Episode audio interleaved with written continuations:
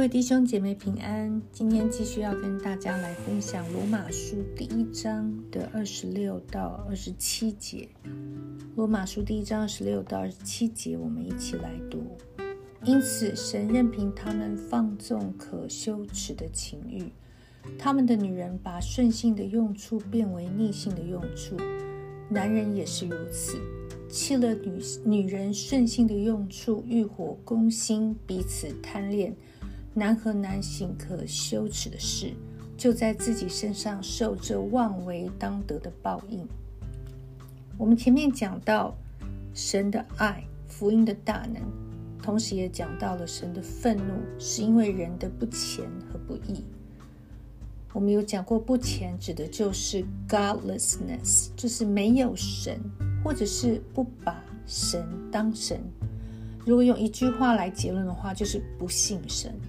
而不义就是偏离了神的律法、神的标准。而它的后果是什么呢？这两天我们从经文看到不虔不义的后果，从二十一节看到他们的思念变为虚妄，无知的心就昏暗了。你会发现人的思想。人的心思意念会因为灵性的这个功能的消失而变成昏暗，没有办法明白真理，甚至会自高自大。而当一个人的灵出了问题，他的思想偏离了神，就会有以下的后果。从第二十四节讲到，神任凭他们存着心里的情欲行污秽的事。以致彼此玷污自己的身体，他们将神的真实变为虚谎，去敬拜侍奉受造之物，不敬拜那造物的主。所以，我们昨天从小慧区长所分享的第一个就是神任凭他们。任凭是什么意思？任凭英文是 give them to something，就是把人交付或者是托付给另外一个对象。这个意思就是，本来我们的生命掌权的是神，负我们生命责任的也是神，但是因为人刻意的否定神的存在，所以神最后实在是无可奈何，只好任凭，就只好把你交给你自己，你自己去负那个不愿意相信神存在的结果。而当神任凭他们的时候，那任凭的后果是什么呢？任凭他们逞着心里的情欲行污秽的事，当人不愿意顺服在神的主权之下，他就会做一件事，叫做逞着自己心里的私欲，也就是人会觉得哇，我好自由自在，我不被任何任何事物管束，我上面也没有所谓的上帝来管辖我，而这样的所谓的自由，其实是非常可怕的。这里面乘着心里的私欲，意思是什么呢？就是指一指着英文是指的是一种 sinful desire，也就是你会放大你的欲望，你就是顺着你的欲望走，以至于这会产生一种结果，叫做在性的方面会极其的混乱，而且污秽。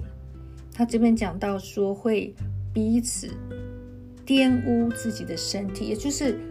本来我们的身体是神的殿，但是如今这个身体却拿来做各种性方面的污秽的事情，变成一个污秽的所在，而且甚至会去否定真神，用虚假的来代替真实的上帝。所以，本来你的身体的原版是神的殿，然后你把它拿来当做犯罪的所在。本来你应该敬拜的是独一的真神，你现在却拿一个冒牌货来取代那位真神，所以虚假的都变成真的，纯洁的都变成污秽了。这就是第一个任凭。而今天我们要来讲的第二个任凭，从第二十六节，因此神任凭他们放纵可羞耻的情欲。他们的女人把顺性的用处变为逆性的用处，男人也是如此，弃了女人顺性的用处，欲火攻心，彼此贪恋。男和男行可羞耻的事，就在自己身上受这妄为当得的报应。所以这边看到的第二个任凭，就是人会任凭自己陷在一种可羞耻的情欲里。什么叫做可羞耻？就是见不得人的，也就是你知道这件事情是不能曝光的，而且你你自己也很难面对自己你在做这样的事、想这样的事，更没有办法去面对神。你其实是知道的，而且这是什么可羞耻的一种欲望。这种情欲在英文里面，它不是用 desire，它是用 lust 这个字。lust 指的就是性欲或者一种贪欲，也就是你整个陷在这个情欲的捆绑的里面。而它的极极端的表现就是，男人跟男人、女人跟女人都弃了顺性的用处，而变成了逆性的用处，也就是。这个顺性跟逆性哦，它的原来的意思是指顺性是指自然，也就是上帝造人应该有的样式或者应该有的属性，你放弃它不用，然后呢，你用不自然的方式在性的上面得罪得罪上帝，那这就会讲到一个非常严肃的议题，就是难道我们基督的信仰是痛恨同性恋者吗？我们特别的憎恶他们，或者是有人认为基督徒恐同吗？其实不是如此的。这边讲的是，当人不虔，不愿意承认神的存在，或者照着神应有的地位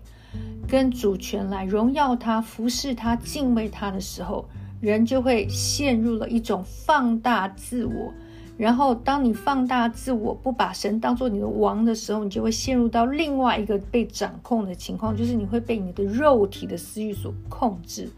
肉体的私欲是指什么意思？就是你会专注在你的肉体的欲望上。所以，男男可以跟女行这些淫荡的事情，就是前面那段经文，放纵肉体，哦，行各样污秽的事。但是男的也可以跟男的在一起行这些污秽的事，也就是他已经没有任何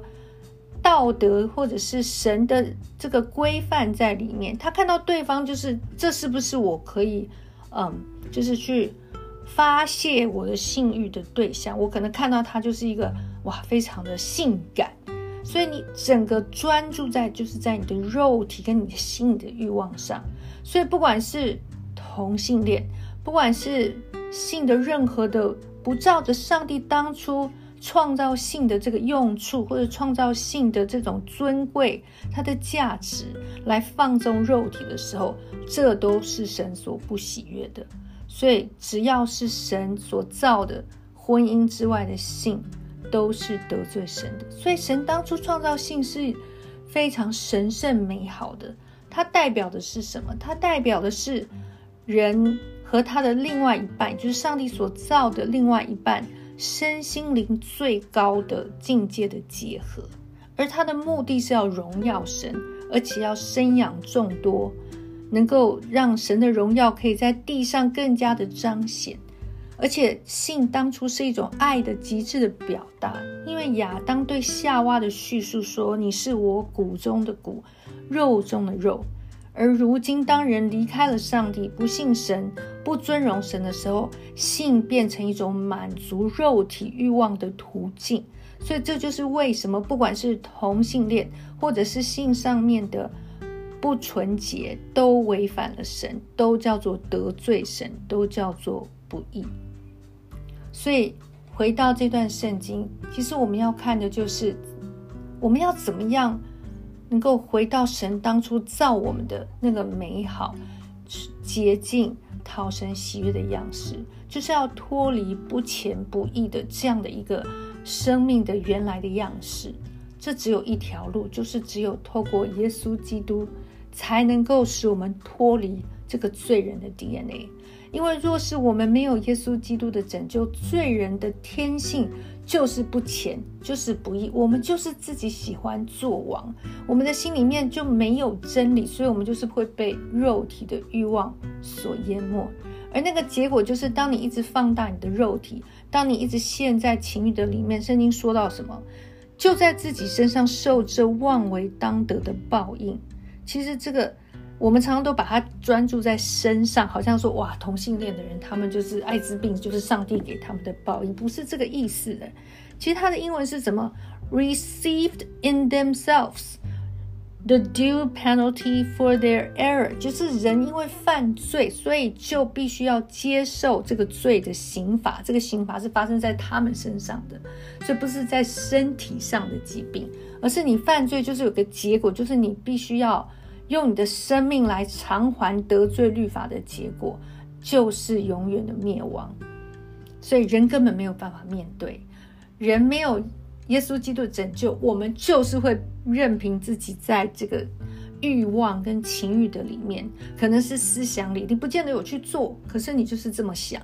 或者是你用各样来放大你里面的自我，你变成一个自我极大的人。而这些都只有同样的后果，就是灭亡。所以唯有耶稣基督来拯救我们，来帮助我们，用福音的大能把众人都从罪里救出来，我们才有办法回到对的次序，也就是我们顺服在神的下面，做神的儿女，降服在他的面前，照着他当初造我们的旨意，活出。神创造我们的心意，不管是在我们